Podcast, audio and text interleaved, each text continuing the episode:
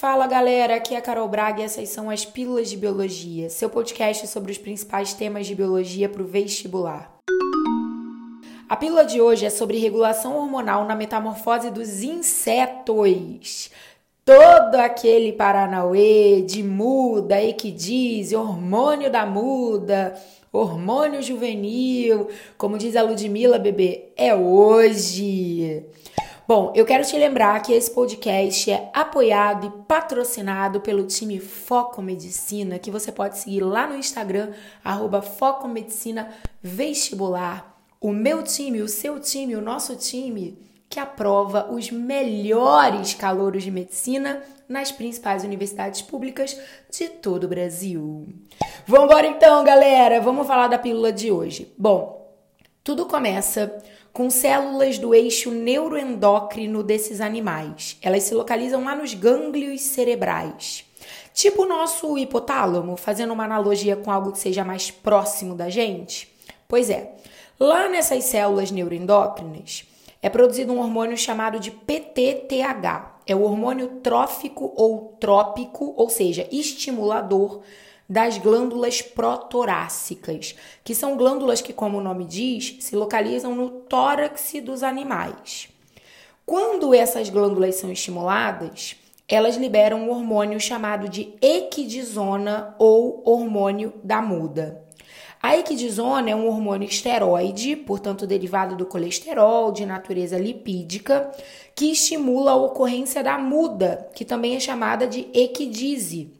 Se você já esqueceu, a muda é aquele processo em que os artrópodes saem do exoesqueleto que eles se encontram, eles liberam esse exoesqueleto, que é chamado de exúvia, e eles se preparam para o seu crescimento. Então, durante o período da muda, os insetos e demais artrópodes estão em fase de crescimento. À medida que eles vão crescendo, eles vão construindo um novo exoesqueleto que vai ser tamanho maior do que o anterior, né?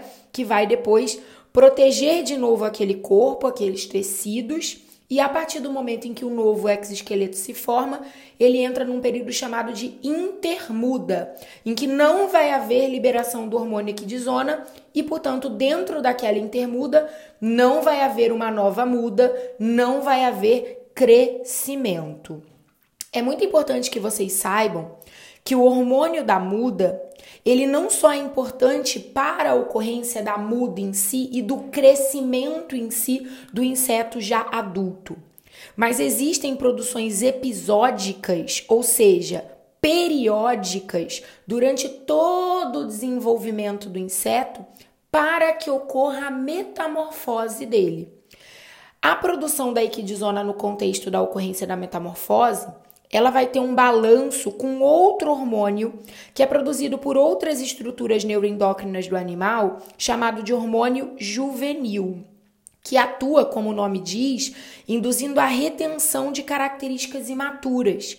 Ele mantém o metabolismo do animal alto e ele se antagoniza ao hormônio da equidizona. Então, o que, que vai acontecer? Assim que sai de dentro do ovinho a lagarta ou larva do inseto, essa larvinha ainda muito pititica, muito imatura, ela produz intensamente hormônio juvenil. No momento em que essa larva tem a primeira produção de equidizona, ela faz o primeiro pico de equidizona, a partir daí ela faz a primeira muda. Ela não só cresce, como ela também amadurece.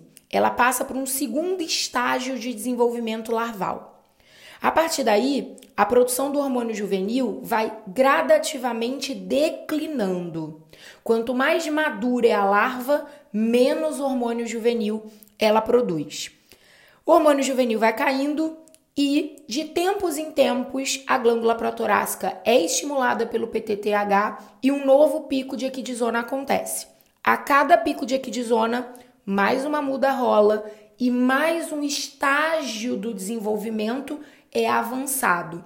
Então a larva da fase 2 passa para a fase 3 e quantas mais outras fases ela tiver dentro do seu desenvolvimento. Até que chega um momento em que os níveis do hormônio juvenil já são tão baixos que no pico de equidizona acontece a mudança da fase larval para a fase de pupa, que é quando o animal entra num outro estágio de amadurecimento e ele vai para dentro de um casulo. É o momento em que ele vai desenvolver várias estruturas morfológicas e fisiológicas para se preparar para a vida adulta.